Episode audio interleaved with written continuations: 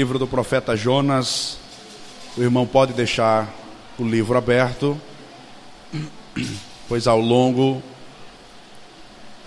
da mensagem nós estaremos citando algumas referências e é importante que a igreja possa acompanhar, se possível, anotar, para poder confrontar.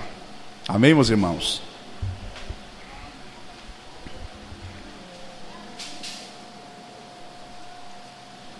A história sagrada do livro do profeta Jonas, ela gira em torno de uma missão que Deus havia lhe dado, da sua desobediência a essa missão e da consequência desta desobediência para com a sua vida e não apenas para com a vida de Jonas, mas também para com as pessoas que estavam em sua volta as pessoas que estavam próximas de Jonas também sofrem pela sua desobediência, pela sua insensibilidade à voz de Deus, pela sua falta de compaixão e de misericórdia para com aqueles que careciam também da graça e da misericórdia de Deus.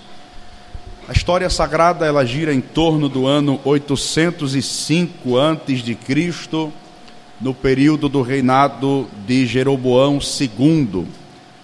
Segundo a história secular e bíblica vai nos afirmar, o período em que Jonas vivencia essa ordem de Deus, o período em que Jonas vive no reinado de Jeroboão, foi tido como um período de grande prosperidade material para o povo de Israel. Israel estava vivendo um momento de uma prosperidade material gigantesca, muito grande.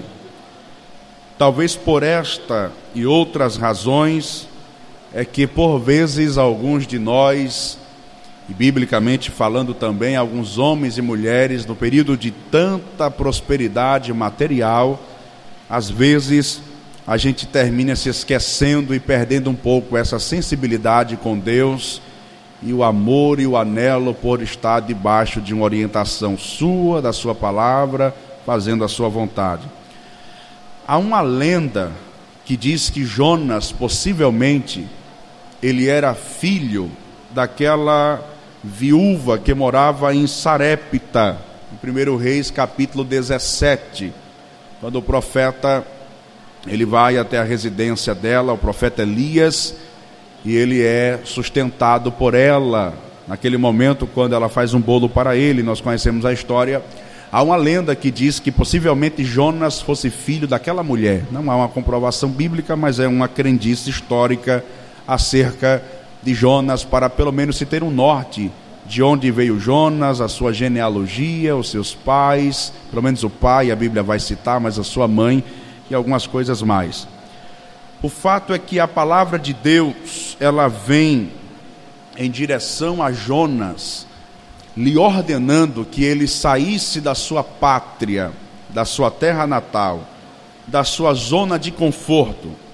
O que Deus queria de Jonas era que Jonas fosse até Nínive, e naquele lugar, naquela nação, que Jonas fosse porta-voz de Deus, que Jonas fosse a boca de Deus naquele lugar, que Jonas propagasse a palavra de Deus para aquela nação e que houvesse uma conversão generalizada, para que muitas pessoas pudessem escapar do inferno Segundo o texto sagrado vai nos afirmar que em Nínive haviam aproximadamente 120 mil homens habitando naquela cidade. Era uma população relevante, significativa. E era para este público que Deus queria que Jonas pregasse a palavra. Era para esse público que Deus queria que Jonas transmitisse a sua misericórdia e juízo. Porque o juízo de Deus pregado por Jonas indiretamente aponta também para a sua misericórdia. porque quando os homens tomaram conhecimento do juízo de Deus que estava para vir sobre aquela nação, automaticamente eles se depararam com arrependimento para alcançarem a misericórdia da parte de Deus. Nínive, ela neste tempo, ela foi, ela posteriormente seria a capital do Império Assírio. O Império Assírio, que foi um dos impérios que muito cresceram, como também o Império Babilônico, o Império Medo, o Império Persa. O Império Assírio, ele foi responsável também pela destruição do reino do norte de Israel.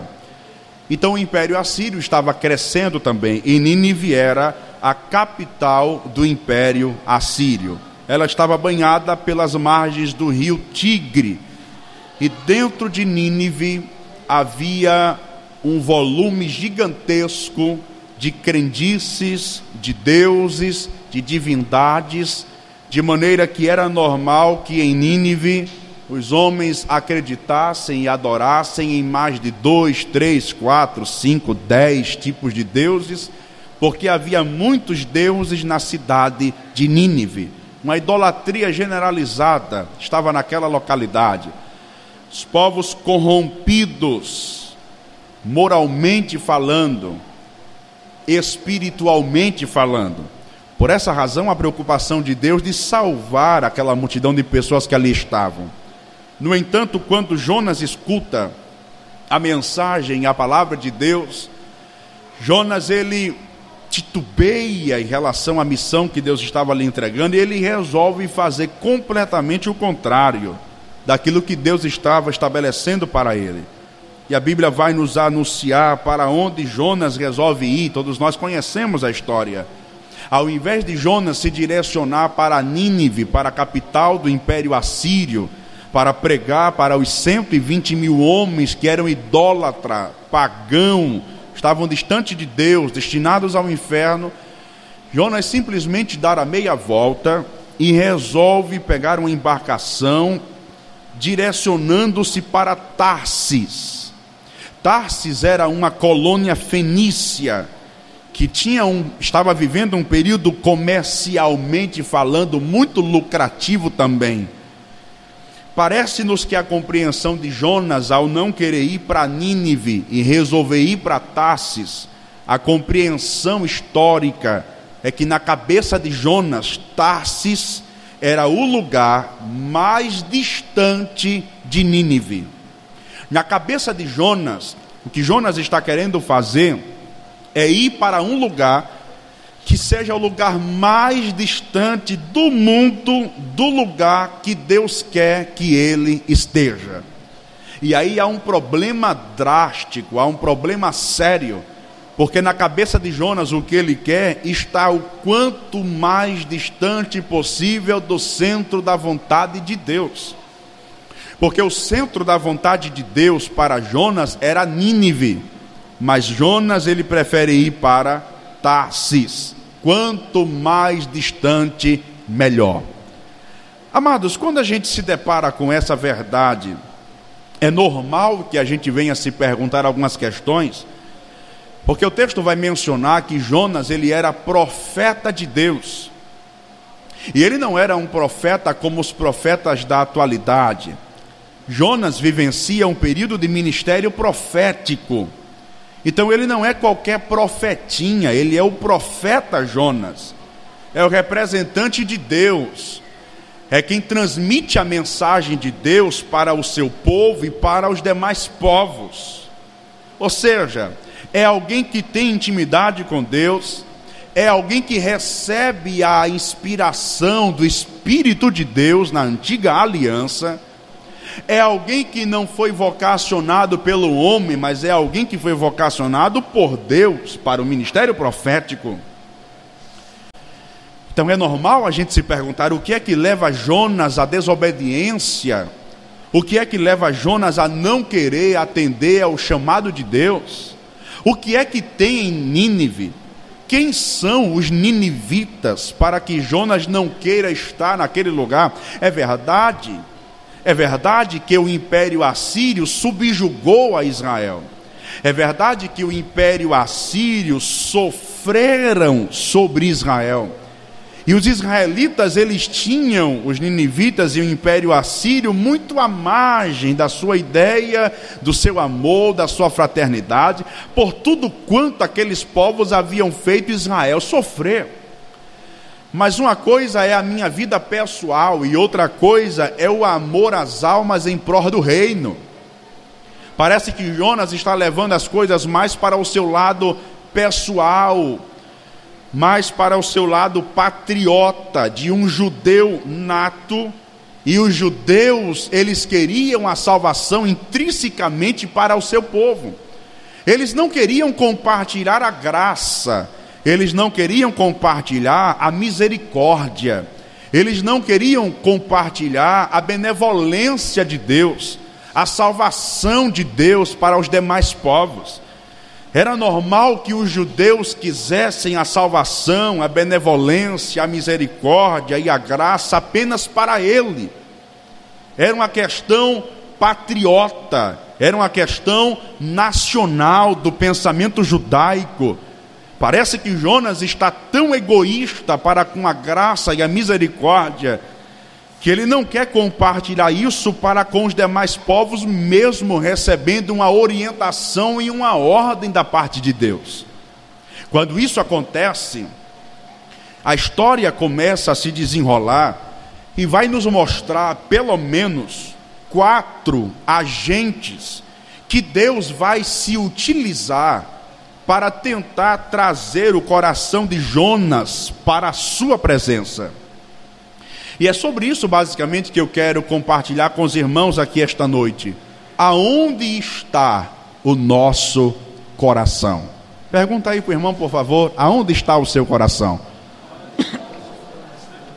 em uma certa ocasião, Jesus disse assim: Aonde estiver o vosso coração, aí estará também o vosso, o vosso. Pergunta aí para o irmão do outro lado: aonde está o teu coração? A história vai mencionar que Deus vai fazer um tratamento, uma terapia com Jonas, para tentar tirar o coração de Jonas das coisas e trazer o coração de Jonas para ele próprio.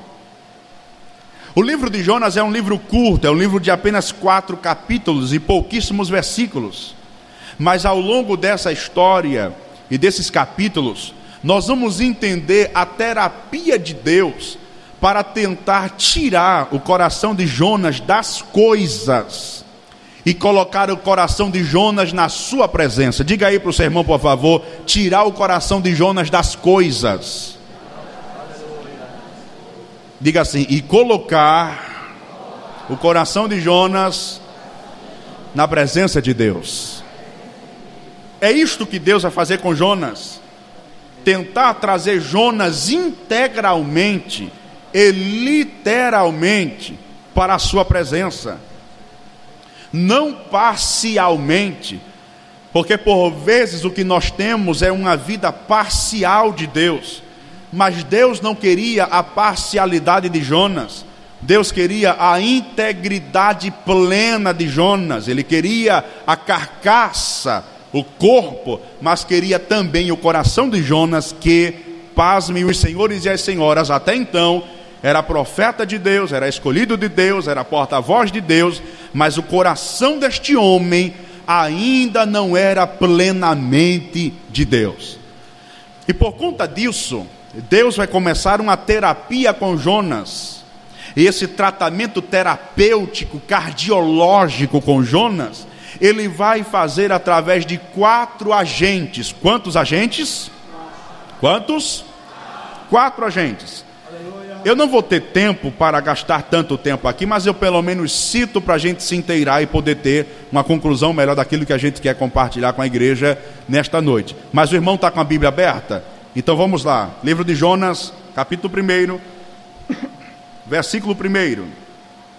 O primeiro agente que Deus se utiliza para trazer o coração de Jonas à sua presença. O texto diz assim: E veio a palavra do Senhor a Jonas, filho de Amitai, dizendo: Repete comigo, a palavra de Deus. O primeiro agente que Deus vai se utilizar para levar o coração de Jonas à sua presença, repete comigo, é a sua palavra. O texto menciona que a palavra de Deus, ela veio em direção a Jonas, ordenando a Jonas o seu propósito, o centro da sua vontade, aquilo que Deus queria para Jonas. Aqui está o primeiro agente que Deus utiliza para levar a nossa vida para o centro da sua vontade é a palavra de Deus. A Bíblia diz em Mateus capítulo 4 que Jesus ele vence as tentações impostas pelo diabo e ele vence a tentação através da palavra. A Bíblia diz: lâmpada para os meus pés é a tua palavra, e luz para o meu caminho. O salmista diz: Escondi a tua palavra no meu coração para não pecar contra ti. Uma das compreensões da palavra pecar é não errar o alvo.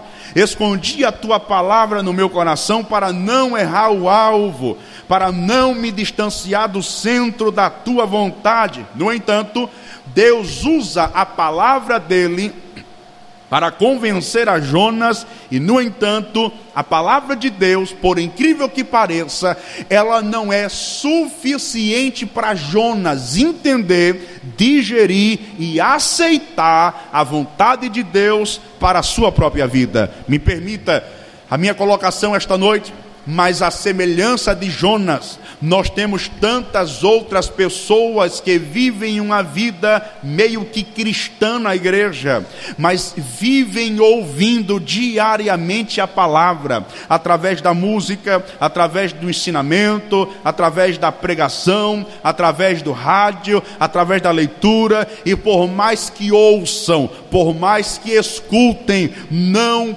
cumprem com o propósito da palavra. Diz a Bíblia: sede não apenas ouvintes, mas praticantes da palavra, porque aquele que ouve a palavra e não as pratica, Jesus disse: assemelhá-lo-ei ao homem que edificou a casa sobre areia, correram os rios, sopraram os ventos, a chuva caiu, e quando a chuva caiu, a casa também caiu.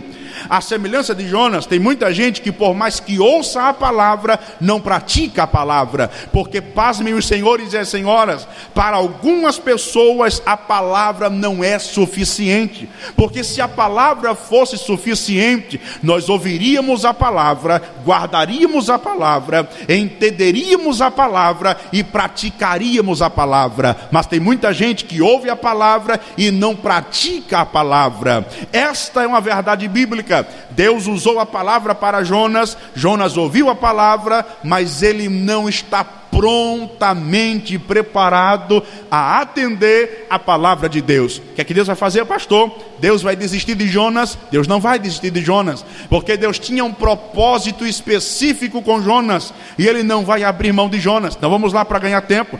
Como a palavra não foi suficiente para Jonas, Deus vai se utilizar do segundo agente dele para tentar levar Jonas para o centro da sua vontade. Versículo de número 4. Quem pode ler, por favor? Fica de pé e lê. Jonas 1 em 4. Quem pode ler?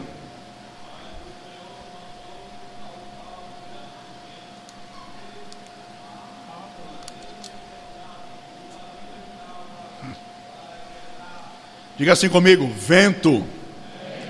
O segundo agente que Deus se utiliza para tentar levar Jonas ao centro da sua vontade é o vento.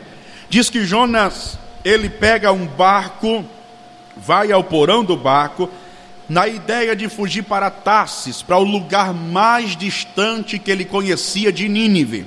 E quando ele está lá dentro do porão do navio, lá embaixo, Deus manda um vento que começa a balançar o barco de uma maneira apavorante.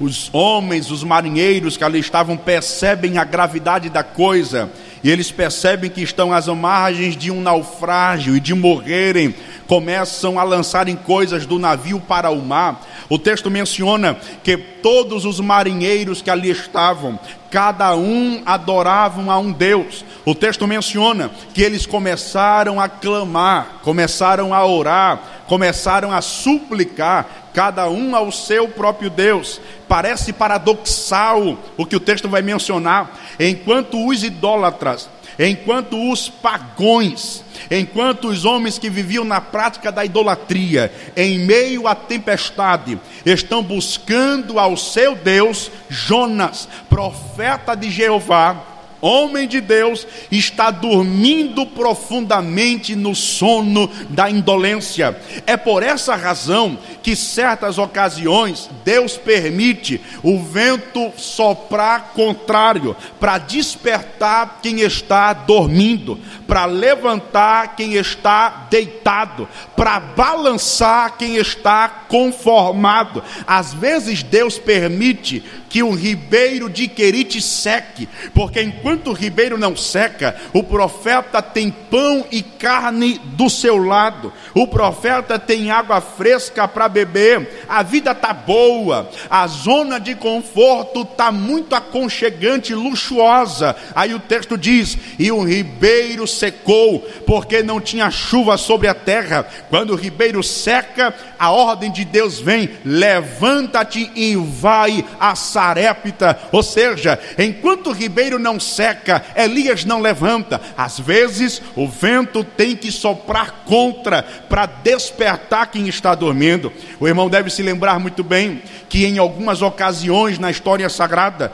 Deus se utilizou de ventos também em outras ocasiões, porque a própria natureza, elas estão no controle da mão de Deus, são os agentes naturais de Deus. Por exemplo, o irmão deve se lembrar que foi uma tempestade que fez com que o mar vermelho se abrisse, desde a madrugada, no início da noite, até ao amanhecer do dia. O vento começou a soprar e o mar começou a se abrir. Foi o agente de Deus para abrir o mar. O vento da parte de Deus também, ela fez com que o vale de ossos seco voltasse a ter vida, quando o profeta declara: Vem dos quatro ventos, ó Espírito, e assopra neste vale sobre esses ossos para que vivam. O vento é um agente de Deus. Então Deus manda o vento no barco para balançar o barco, para despedaçar o barco, qual é a intenção de Deus? Despertar Jonas, levantar Jonas, para que Jonas volte ao centro da sua vontade, para que o coração de Jonas esteja plenamente convertido a Deus. Aí perceba uma coisa: parece que o vento começa de uma certa maneira a desestabilizar a Jonas, a despertar a consciência dele. Mas é interessante perceber que Deus não para por aí. Deus ainda vai levantar um terceiro agente para tentar trazer Jonas para a sua presença. Capítulo 1 ainda, e o versículo de número 6. E o texto diz assim: E o mestre do navio chegou-se a ele e disse-lhe: Que tens dormente? Levanta-te, invoca o teu Deus. Talvez assim Deus se lembre de nós para que não pereçamos. O terceiro agente que Deus se utiliza para tentar levar Jonas para a sua presença foi o mestre do navio, um homem que possivelmente era pagão, era idólatra, mas pastor, e Deus se utiliza de homem pagão, e Deus se utiliza de homem idólatra, e Deus usa gente desta categoria, Deus usa quem quer, do jeito que Ele quer, na hora que Ele quer ao profeta Isaías, no capítulo 45, nos versículos 1 a seguir, ele diz assim: Que digo de Ciro, que é o meu servo, meu ungido, meu pastor, cumprirá o meu propósito de soltar os meus filhos das amarras. E ele diz: Eu irei adiante de ti, endireitarei os caminhos tortos, quebrarei as portas de bronze despedaçarei os ferrolhos de ferro e lhe darei os tesouros da escuridão. Quem é Ciro, pastor? Era o homem que nem nascido era. Essa profecia foi dada quase 200 anos antes do nascimento de Ciro. Ciro, quando nascesse, seria o monarca do império persa, homem que se intitulava semideus, titã, provocava a adoração do povo para ele mesmo. Mas aqui no texto, o profeta menciona: é o meu servo, é o meu ungido, é o meu pastor, e vai fazer a minha vontade, porque operando eu, quem pode impedir na terra? Deus usa quem quer, do jeito que Ele quer. Esse marinheiro da embarcação, ele chama Jonas, a responsabilidade, e diz: Jonas, levanta-te, dormente. Todos nós já clamamos ao nosso Deus e não tem resposta, não tem intervenção divina, não tem calmaria, não tem plena paz, não tem nada de bom. Aí ele manda Jonas clamar. E é aí aonde Jonas resolve entender que a situação adversa é provocada pela sua própria vida. Terceiro agente de Deus, o marinheiro pagão daquela embarcação. Mas deixe-me mais adiante prosseguir. O quarto agente que Deus se utiliza para tentar trazer Jonas de volta, ou o seu coração, plenamente, a sua vontade, a sua presença, ao centro da sua vontade, e é aqui onde eu quero me ater, para citar e pontuar algumas coisas com os irmãos aqui esta noite. Capítulo 1, versículo de número 17. Quem pode, fica de pé e lê, por favor. Capítulo 1, versículo 17.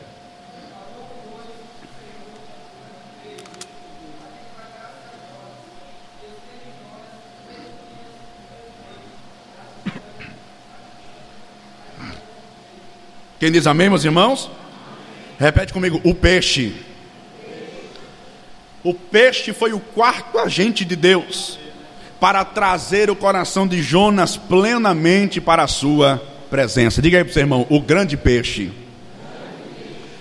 E é aqui onde eu quero come, começar a caminhar com os irmãos sobre os agentes que Deus se utiliza para tentar tirar o nosso coração das coisas e colocar o nosso coração na Sua pessoa, na Sua presença, no centro da Sua vontade. Jonas capítulo 1, versículo 17 diz: Deparou, pois, o Senhor um grande peixe para que tragasse a Jonas. Olha para cá, por favor. Tem gente que pensa que Jonas está no navio, a tempestade rolando, e de repente ele cai em si, ele confessa, ele confessa que ele sabe que ele está fugindo do centro da vontade de Deus. Olha o que diz a sua Bíblia, por favor, capítulo 1, versículo 10. Olha o que diz o texto. Então os homens se encheram de grande temor e lhe disseram: Por que fizeste tu isso?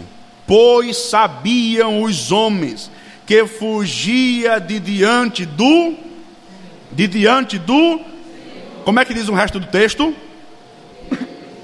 Porque ele tinha Olha como a consciência de Jonas falava forte com ele. Ele tinha plena consciência de que ele estava fora da vontade de Deus. Tanto que ele já havia conversado com os marinheiros do navio e havia declarado: Eu tenho plena consciência que eu estou longe de Deus, eu estou fugindo da presença de Deus, eu estou fora do centro da vontade de Deus. Pense num problema sério. É um crente vivendo fora do centro da vontade de Deus. Eu já disse em doutrinas anteriores aqui o centro da vontade de Deus, às vezes, é o pior lugar do mundo para nós estarmos. Vou repetir o centro da vontade de Deus, às vezes, é o pior lugar do mundo para nós estarmos. E é, pastor? É, vou lhe explicar. Você lembra de Mesaque, Sadraque e Abidinego? Caíram dentro da fornalha, por quê? Porque a fornalha, naquele momento, era o centro da vontade de Deus para a vida daqueles três jovens. E através daquela atuação, diz o texto, que o rei Nabucodonosor, ele institucionalizou a Jeová como único e verdadeiro Deus na Babilônia. Quem não se lembra da cova de leões era o centro da vontade de Deus para Daniel naquele momento. Às vezes, o centro da vontade de Deus é o pior lugar do mundo aos nossos olhos para estar, mas há uma prerrogativa aqui. Quem se mantém no centro da vontade de Deus, ainda que aos nossos olhos seja o pior lugar do mundo para se estar, há uma promessa bíblica que Deus vai guardar, que Deus vai amparar, que Deus vai proteger, que Deus vai te livrar e que o final da história será de bênção, de livramento, de vitória, de coisas grandes da parte de Deus. Entraram na fornalha, mas a fornalha não matou. Entrou na cova, mas a cova não matou. Por que não matou, pastor? Porque ali era o centro da vontade de Deus para ele estar. Então Jeová disse: Eu guardo, eu livro, eu protejo e eu amparo o meu servo na face da terra. Vou lhe dizer uma coisa. Se o barco dos discípulos atravessando o mar da Galileia é o centro da vontade de Deus com tempestade, é melhor estar dentro do barco do que pular fora. Porque no centro da vontade de Deus, Deus te guarda. Mas fora do centro da vontade de Deus, a responsabilidade é sua. Você está indo para onde? Eu resolvi ir para cá. Mas por que você está indo? Tem direção de Deus? Deus falou? Deus mandou? Não. Eu simplesmente estou querendo ir para trás. Então assuma as consequências. Tome tempestade. Vai morrer. E se Jonas permanecesse dentro daquele navio, fora da direção de Deus, ia morrer tudinho. Aí os homens perguntam: o que, é que a gente faz com você? O que é que Jonas diz? Me tira de dentro do barco.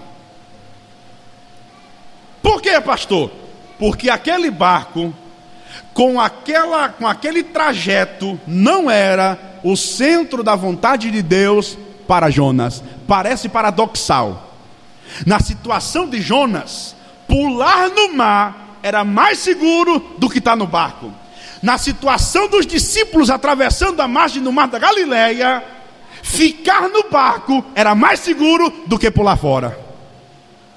Veja que coisa interessante. Para Jonas é mais seguro pular no meio do oceano, porque o barco não é o centro da vontade de Deus. Mas para os discípulos permanecer no barco é mais seguro do que pular fora, porque naquele momento o barco para os discípulos era o centro da vontade de Deus. Dá um toque aí, né, irmã? Diz para ela: não saia do centro da vontade de Deus. Diga assim para ele: se sair, diga mais forte: se sair, a responsabilidade é sua.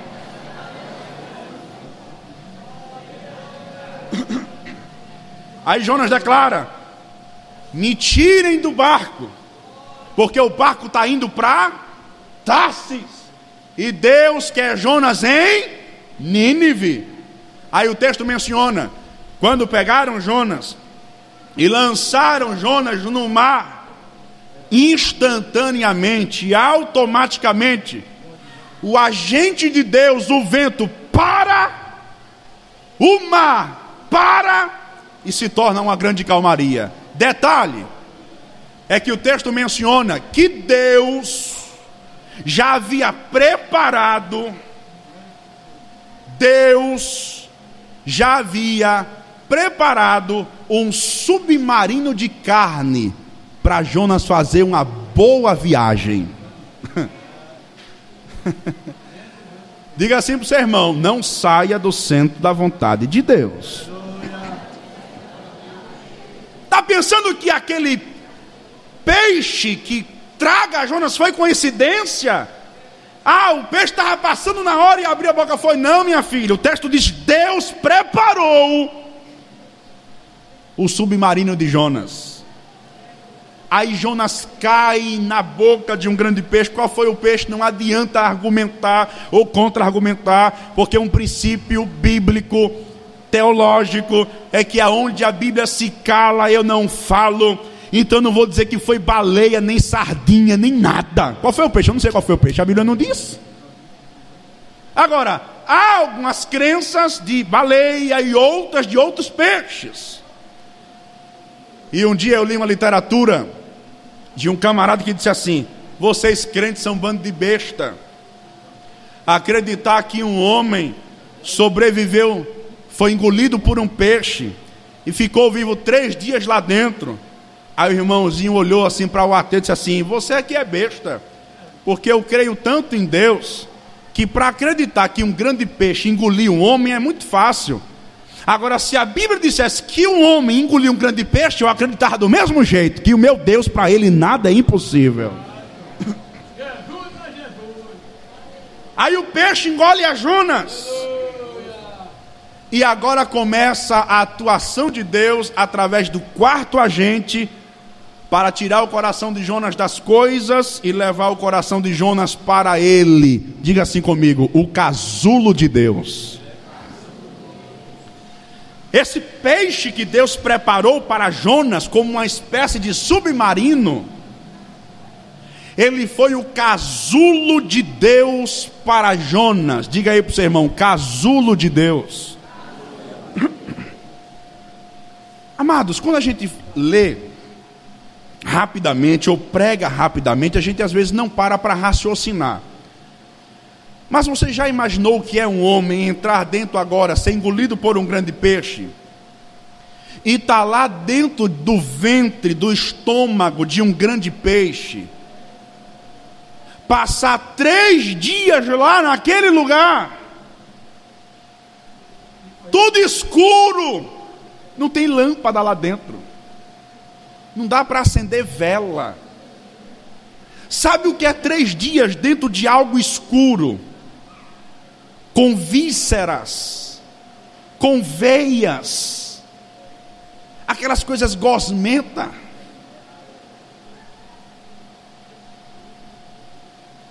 E o grande peixe se alimenta, sim ou não? Três dias no escuro, sem ver nada, sem saber onde está, o que está acontecendo. Mas diga assim para o seu irmão: era o casulo de Deus. Diga assim: se tentar fugir da vontade de Deus, Deus coloca você no casulo. Cuidado, meu irmão. Tem gente brincando com Deus Você sabe muito bem que o organismo solta quando você engole alimentos, o que lá para ajudar na digestão? Suco gástrico. E há uma compreensão, há uma corrente de pensadores que dizem que quando Jonas saiu de dentro do ventre do peixe, quando ele foi vomitado, ele saiu com a pele dele toda marcada e queimada do suco gástrico. Por que é que isso acontece, pastor?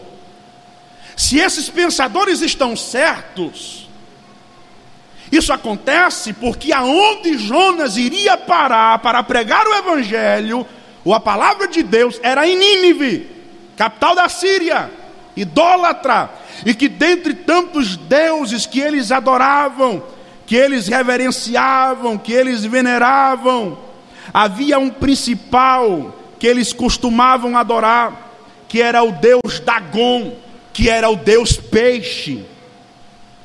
E a compreensão é que Deus marcou literalmente a pele de Jonas como uma marca externa, visível, para que os homens acreditassem que o único e verdadeiro Deus era o Deus Jeová que Jonas ia chegar lá pregando, não dava nem para duvidar. Paulo diz: Eu trago no meu corpo as marcas de Cristo. Ninguém, ninguém me incomode, ninguém me questione, porque eu trago no meu corpo as marcas de Cristo. Só que o casulo de Deus na vida de Jonas é o mesmo casulo na vida da igreja de um crente quando precisa passar momentos a sós com Deus. Pastor, O que é o casulo, pastor? O casulo é uma estrutura de tecido criada para proteger a lagarta durante um processo chamado de metamorfose. Vocês sabem melhor do que eu que a lagarta, a única coisa que ela faz é comer, comer, comer, comer e comer. Coloque uma lagarta numa folha, que você vai ver ela devorar a folha por completo. Por quê, pastor? Porque vai chegar um tempo na vida dela que ela não vai ter nem como comer e nem o que comer. Então ela come muito para para quê? Para armazenar. Porque no período do casulo, quando ela estiver presa sobre a superfície de tecido, não dá para sair para comer. Então, tudo quanto ela comeu enquanto lagarta vai sustentar ela durante o período do casulo. Aí a biologia diz que essa lagarta ela tem uma pele grossa ou dura. E o processo de crescimento da lagarta é muito rápido, cresce muito rápido. Que é que acontece? Como ela tem uma pele dura e muito grossa, no que ela vai crescendo e vai esticando, a pele não estica junto. O que é que ela precisa fazer? Ela precisa se despir daquela pele para poder crescer. Enquanto ela não tirar aquela casca mais dura, ela não cresce. É dependente do crescimento dela. Quando ela entra dentro do casulo para passar um tempo lá, Algumas coisas terríveis que só Deus na natureza para fazer começa a realizar lá dentro, ninguém vê. Ela entra no casulo que ela mesma faz de tecido e ela está lá dentro. Pela última vez ela se despe, ela consegue tirar dela própria a pele, aquela capa de proteção que ela tem. Pela última vez.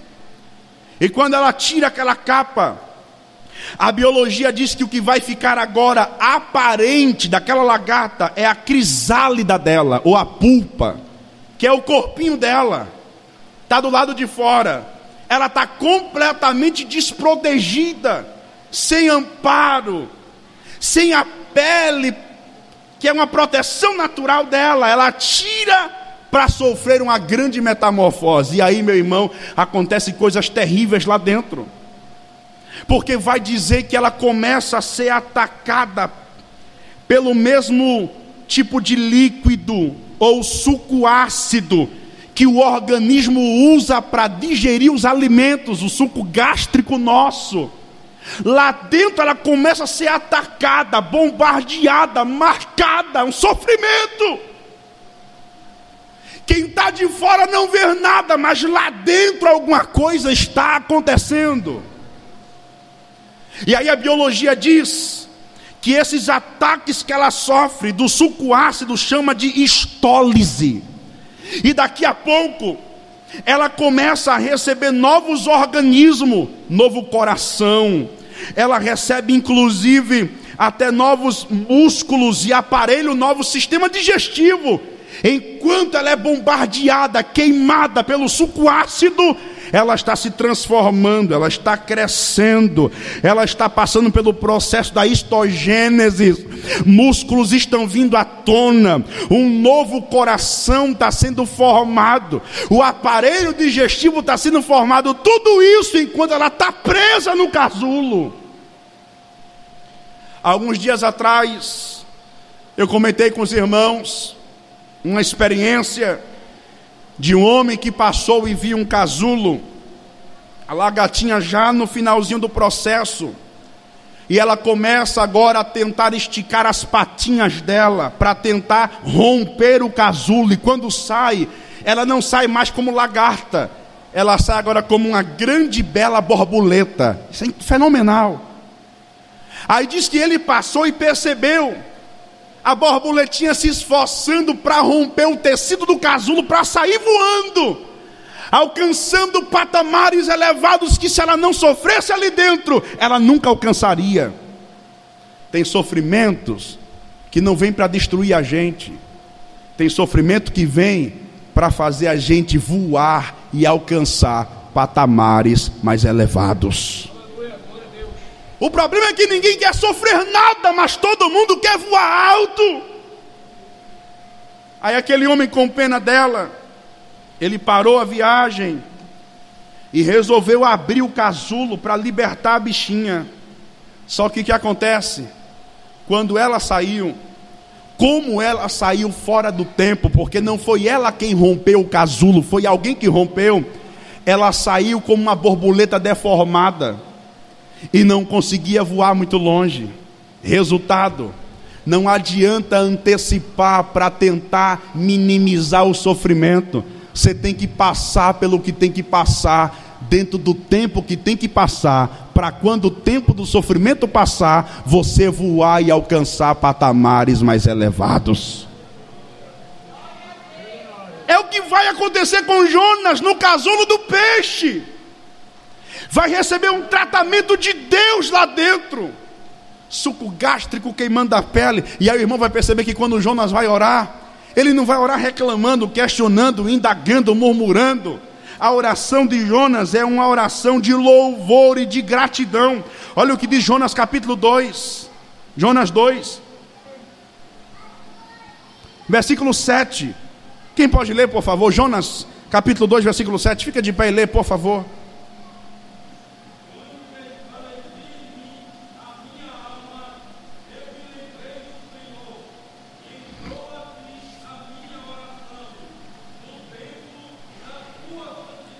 Versículo 9.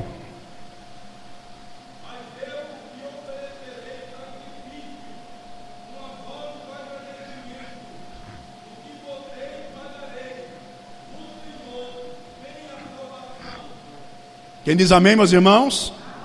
Diga aí para o seu irmão: sofrimento no casulo de Deus muda a gente para melhor.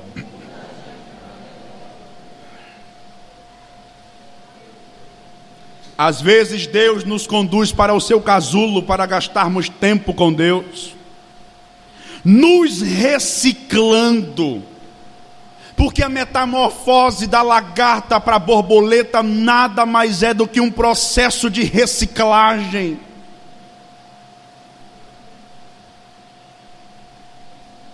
Houveram alguns homens na Bíblia Sagrada que Deus também levou eles para um tratamento de choque a sós com Deus. Você lembra do rei Ezequias quando sobe a cama e o profeta diz: Da cama que você subiu, você não desce. Casulo de Ezequias foi a cama. Ele se vira para a parede, vai reclamar, vai murmurar, ele se vira para a parede para contar para Deus a sua história. Jeová volta e diz a ele: Vou acrescentar 15 anos, vou mudar a história da sua vida. Mas tem que passar pelo casulo. Paulo e Silas foram presos no cárcere interior, numa masmorra. Casulo de Deus, agente de Deus. Agora, pastor, por que é que Deus vai fazer tudo isso com Jonas? Diga assim para o seu irmão: porque Deus não abre mão do seu coração. Abre não. Três dias depois, Deus ordena que o grande peixe vomite Jonas na terra. Uma coisa tão terrível, se fosse uma coisa irreal, o peixe vomitava Jonas dentro do mar, mas o peixe tinha a ordem de Deus: transporte com cuidado, viu? Leve ele até a terra e na praia você vai vomitar ele. Detalhe, viu? Não pense que Jonas foi vomitado pelo peixe diretamente em Nínive. Tem gente que pensa isso. Agora, eu pergunto aos irmãos: Deus poderia ordenar que o peixe levasse Jonas diretamente para Nínive, sim ou não? Sim ou não? E por que é que ele não faz isso? Porque levar Jonas no peixe era levar Jonas na marra. Levar Jonas na marra era levar Jonas sem o coração. Diga assim para o seu irmão: Deus não quer só a sua carcaça. Diga aí, Deus quer o seu coração. Aí ele vomita Jonas na terra, possivelmente, possivelmente, segundo algumas crenças, possivelmente na praia de Jope. E aí o texto menciona no capítulo 3, versículo 1, diz assim: E veio a palavra do Senhor segunda vez. Olha Deus usando a palavra novamente. Vou dar palavra de novo para ele. Você vai. Levanta-te e vai à grande cidade de Nínive e prega contra ela a pregação que eu te disser. Capítulo 3, versículo 3. E levantou-se Jonas e foi aonde? Olha o que diz o capítulo 1, versículo 3. Capítulo 1, versículo 3. E Jonas se levantou para onde? capítulo 1, versículo 3. E Jonas se levantou para onde? Para fugir de diante da face do capítulo 3, versículo 3. E levantou-se Jonas e foi a Olha como a postura de Jonas muda depois do casulo.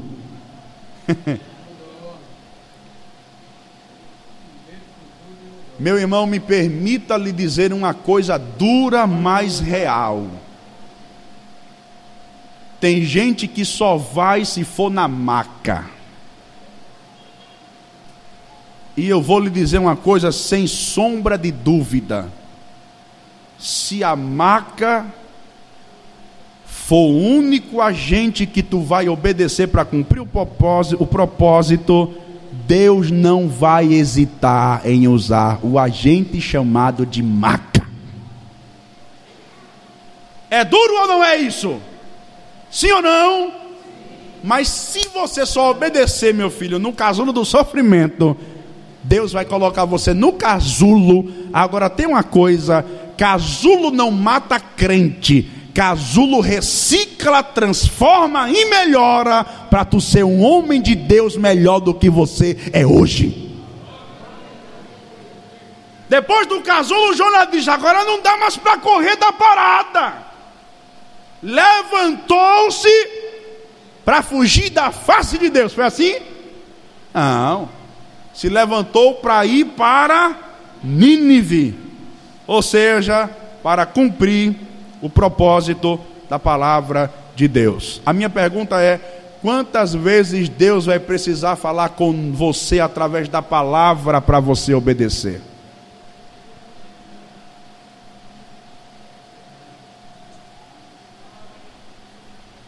O capítulo 1, versículo 3 diz que Jonas se levanta para fugir do propósito. Quais as consequências que acarretam a Jonas quando ele se levanta para fugir do propósito? Diga aí para o seu irmão: descer. Não, diga mais forte: descer.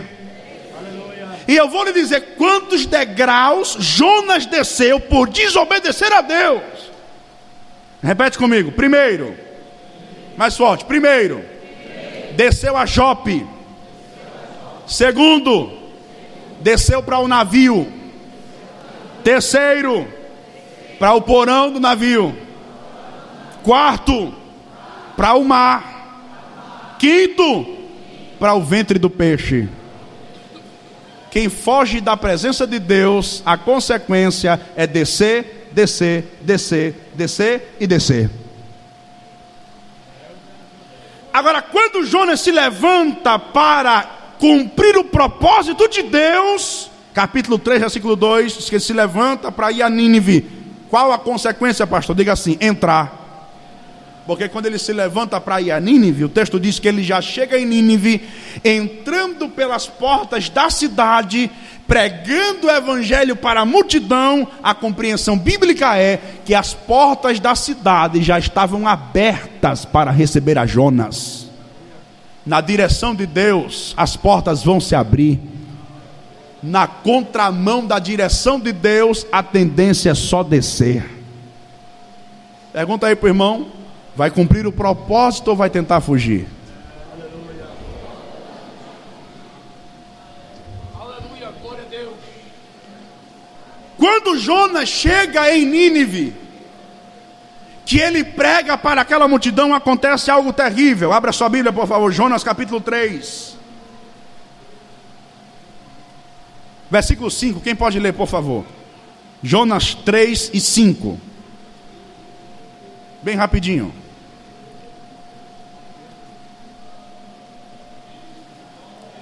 Quem pode ler? Capítulo 3, versículo 5 de Jonas.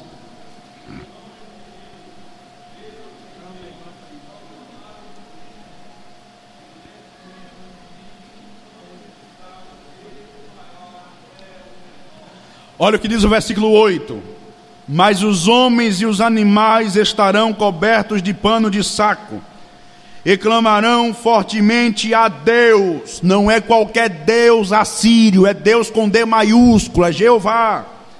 E se converterão cada um do seu mau caminho e da violência que há nas suas. O que foi que aconteceu, pastor? Diga aí para o seu irmão: conversão generalizada. A Bíblia diz que o rei de Nínive, do Império Assírio, com todo aquele povo se convertem a Deus. 120 mil homens se convertem a Deus. Olha para cá, por favor. Olha para cá. Imagina você ir pregar em um bairro. Eu não vou usar nenhuma cidade. Você vai pregar no bairro de Paulista. Você resolve fazer uma cruzada e a cruzada alcança todo o bairro de Paulista, toda a cidade de Paulista. E quando você prega naquela noite, se converte todos os habitantes da cidade de Paulista.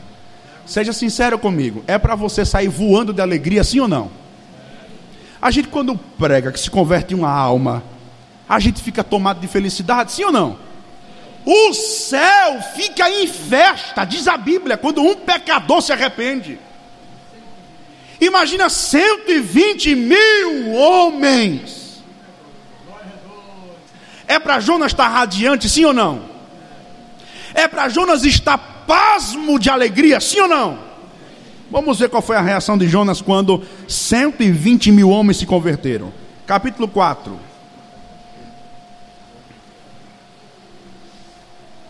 Versículo 1.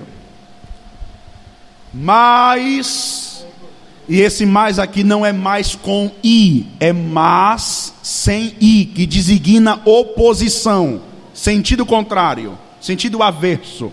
Mas, contudo, porém, entretanto, todavia, desgostou-se Jonas extremamente disso e ficou todo ressentido. Jonas se desgostou extremamente disso. Disso o quê? Diga assim para o seu irmão: dos 120 mil homens que se converteram. Olha, olha para cá, por favor. Seja sincero comigo. Você consegue entender Jonas?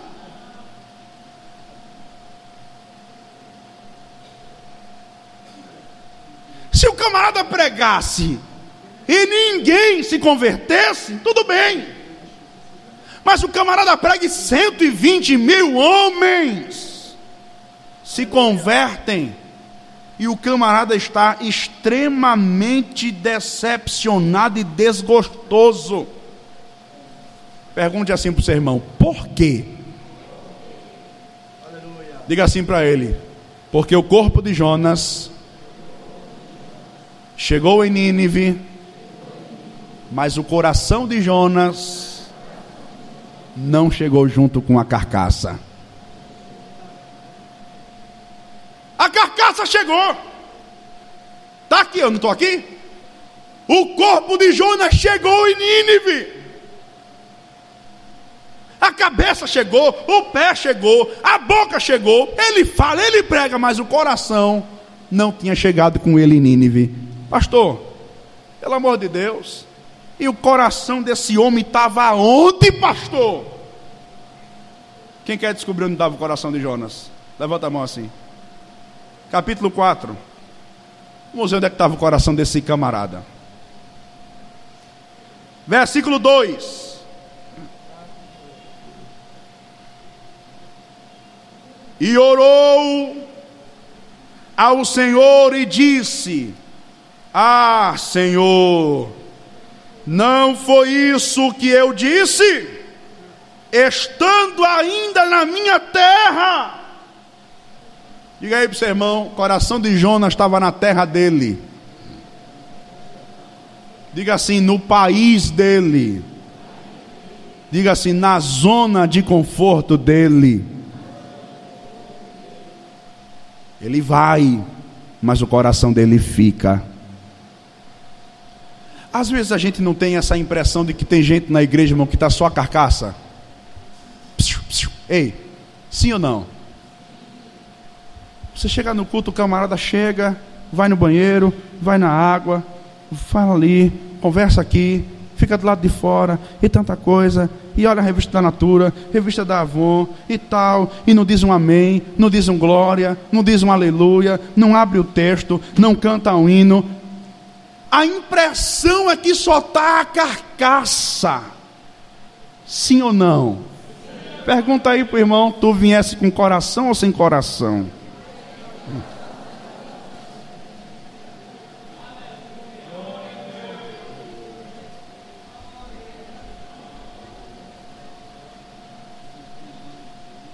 É por isso que Deus diz a Abraão em Gênesis 12, 1: Sai da tua terra, e da tua parentela, e da casa dos teus pais. Desconectar-se.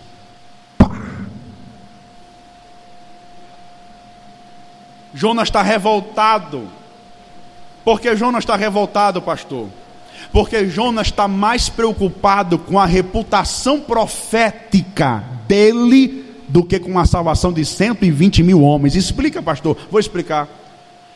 Qual foi a mensagem que Jonas pregou para os ninivitas? Foi bênção? Vitória? Qual foi a mensagem? Em 40 dias, vamos ver o que diz o texto? Jonas 3, Versículo 4. E começou Jonas a entrar pela cidade caminho de um dia, e pregava e dizia: Ainda 40 dias e Nínive será subvertida. Deus vai destruir tudo. A mensagem de Jonas é que Deus ia matar todo mundo. Só que quando o povo escuta a mensagem, acredita, se arrepende, e confessa, a Bíblia diz: aquele que confessa e deixa, alcança. Não escutei, alcança. Como eles ouviram e se converteram, confessaram e abandonaram, Deus ia destruir o povo?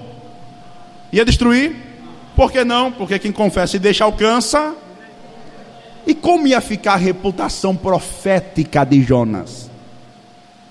Você já imaginou? O camarada chega para você e diz assim: Minha serva, estou eu abrindo uma porta de emprego para você agora, hoje. Que existe cada profetado que o camarada profetiza assim: Ah, mas o hoje de Deus você não sabe. Vai para lá, fariseu. É para tentar justificar, né? Aí, minha serva, hoje, dia 18 e tal, tal, vou abrir a porta. Aí Deus não abre.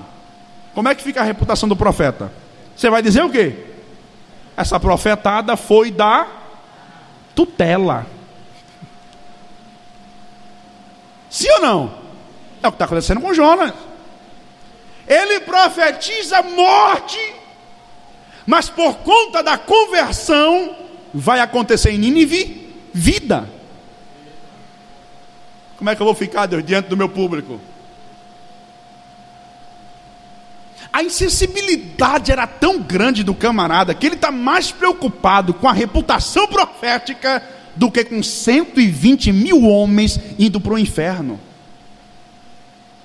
O que é isso, pastor? É um crente de carcaça, mas sem coração. E eu vou dizer uma coisa aos senhores e senhoras hoje.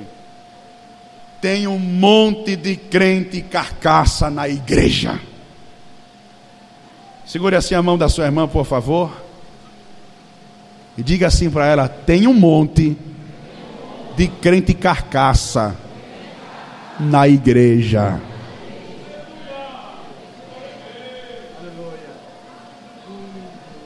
Sensível.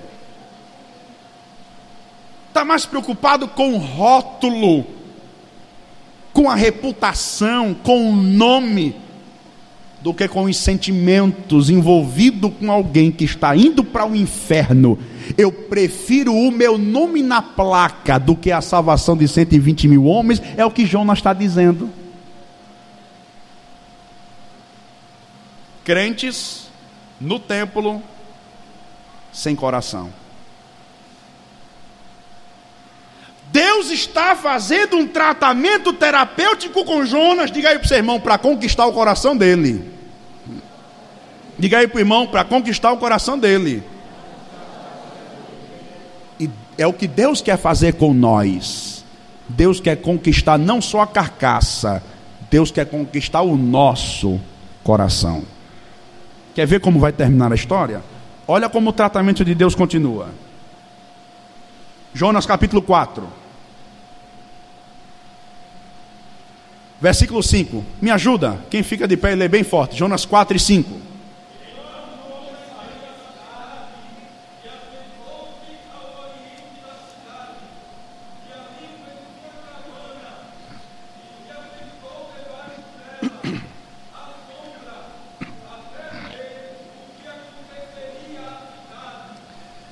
Depois de estar desgostoso pela sua reputação falida, a primeira consequência que ele faz é sair de dentro da cidade, de Nínive. Vai para fora dela, faz uma cabana. Para quê, pastor? Para assistir de camarote os próximos capítulos da novela Ninivita. A sensibilidade do cara era fora do normal. Tu ganha uma alma para Jesus, camarada está na tua frente vai discipular, conversar. Não. Ele sai da cidade, ele levanta uma cabana, senta, cruza as pernas e diz assim: Quero ver como é que vai dar os próximos capítulos. Se Deus mata ou não. E o meu nome, como vai ficar aí na história. Aí Jeová, que está querendo conquistar o coração de Jonas, porque a carcaça já tinha, mas não tinha um coração. Aí Deus permite, vamos lá. Capítulo 4, Versículo 6, quem pode ler?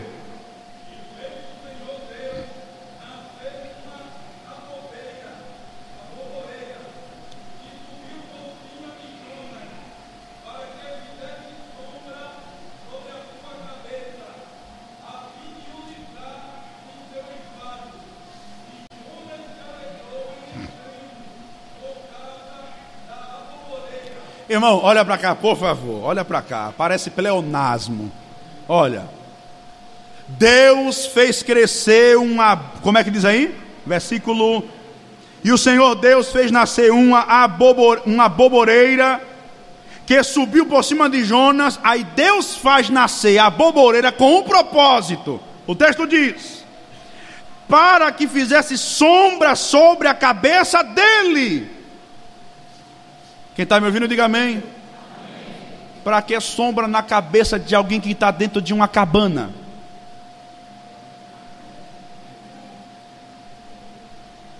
Hã? Para que sombra na cabeça de alguém que está dentro de uma cabana? Não parece paradoxal? É ou não é? Se ele estivesse no meio do nada, vou fazer nascer aqui uma plantinha para cobrir, mas o cara está dentro de uma cabana. Eu estou dizendo que Deus está fazendo uma terapia com Jonas para conquistar o seu. Quando Jonas revela que o corpo está, mas o coração não está. Quando Jonas revela insensibilidade. Quando Jonas revela insatisfação. Quando Jonas revela prioridade por reputação. E sai da cidade para assistir de camarote na sua cabana feita pelas suas mãos, as suas conquistas. Aí Deus entra em cena e diz assim: a primeira coisa que eu vou fazer é uma sombra, como quem diz assim, para não dar bola para a cabana que Jonas fez. O que é que Deus está fazendo, pastor? Deus está tirando de cena a cabana de Jonas. Os méritos pessoais da arrogância, da presunção de Jonas. Aí ela cresce. O Deus que faz nascer a boboreira. Aí o texto menciona que Jonas ficou muito alegre com aquela árvorezinha, aquela plantinha maravilhosa. Aí o texto continua, versículo de número 7. Hum?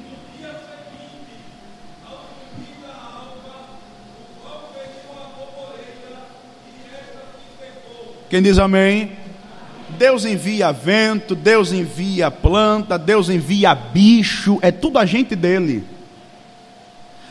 Aí o bicho vem, devora aquela plantinha, a planta seca.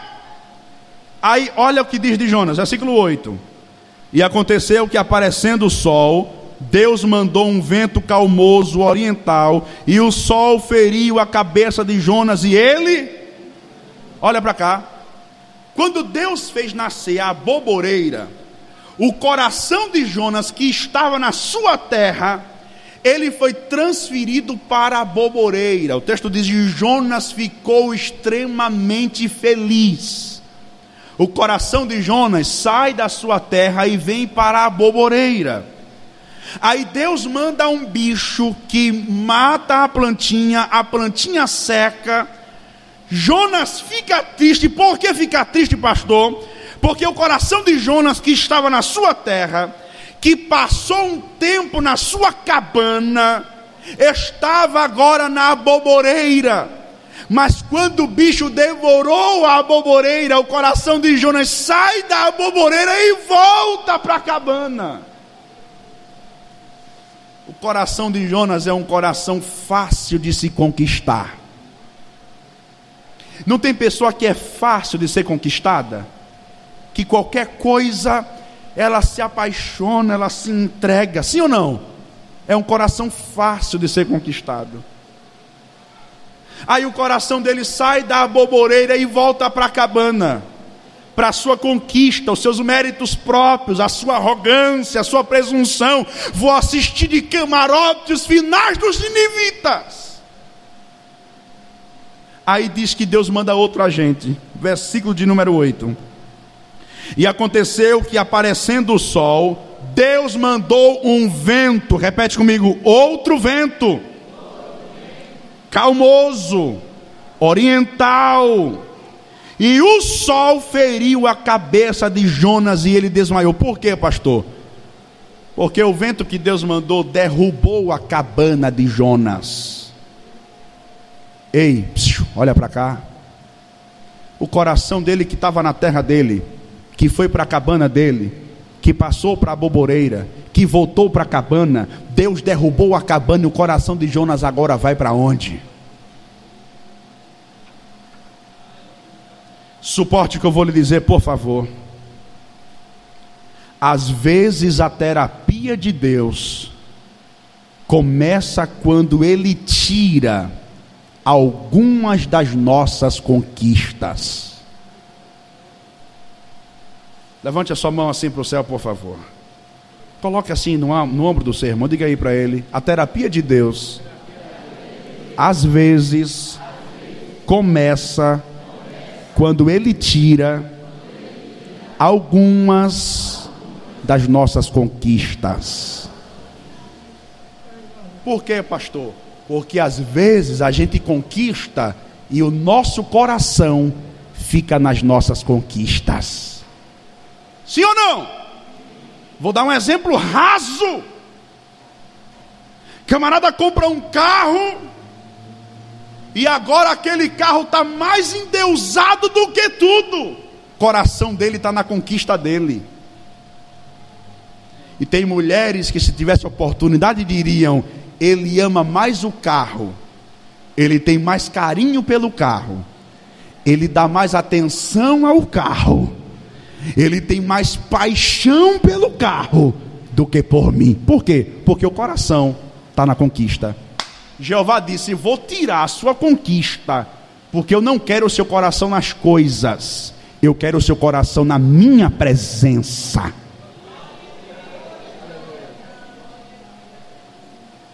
Por que é que às vezes Deus permite a gente perder conquistas nossas? Porque Ele não quer o nosso coração nas coisas. Ele quer o nosso coração nele, por Ele e para Ele, glorificando através de todas as coisas. Diga aí para o seu irmão: Deus quer o seu coração.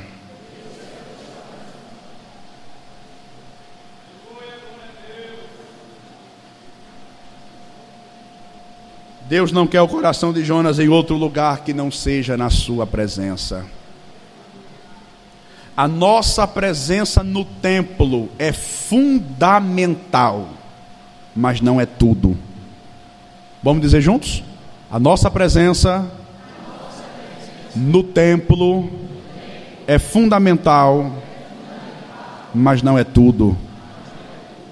Presença física sem coração não vale de nada. Deus quer o nosso coração e não apenas a nossa carcaça. Eu quero finalizar esta palavra perguntando para você, e no momento que eu pergunto para você, eu pergunto para mim: aonde está o nosso coração? Você pode perguntar para o irmão mais uma vez? Pergunte aí para ele: onde está o seu coração? Por que é que Deus se preocupa tanto, pastor? Em não deixar o meu coração nas coisas, porque aonde o teu coração tiver, ali estará também o teu tesouro.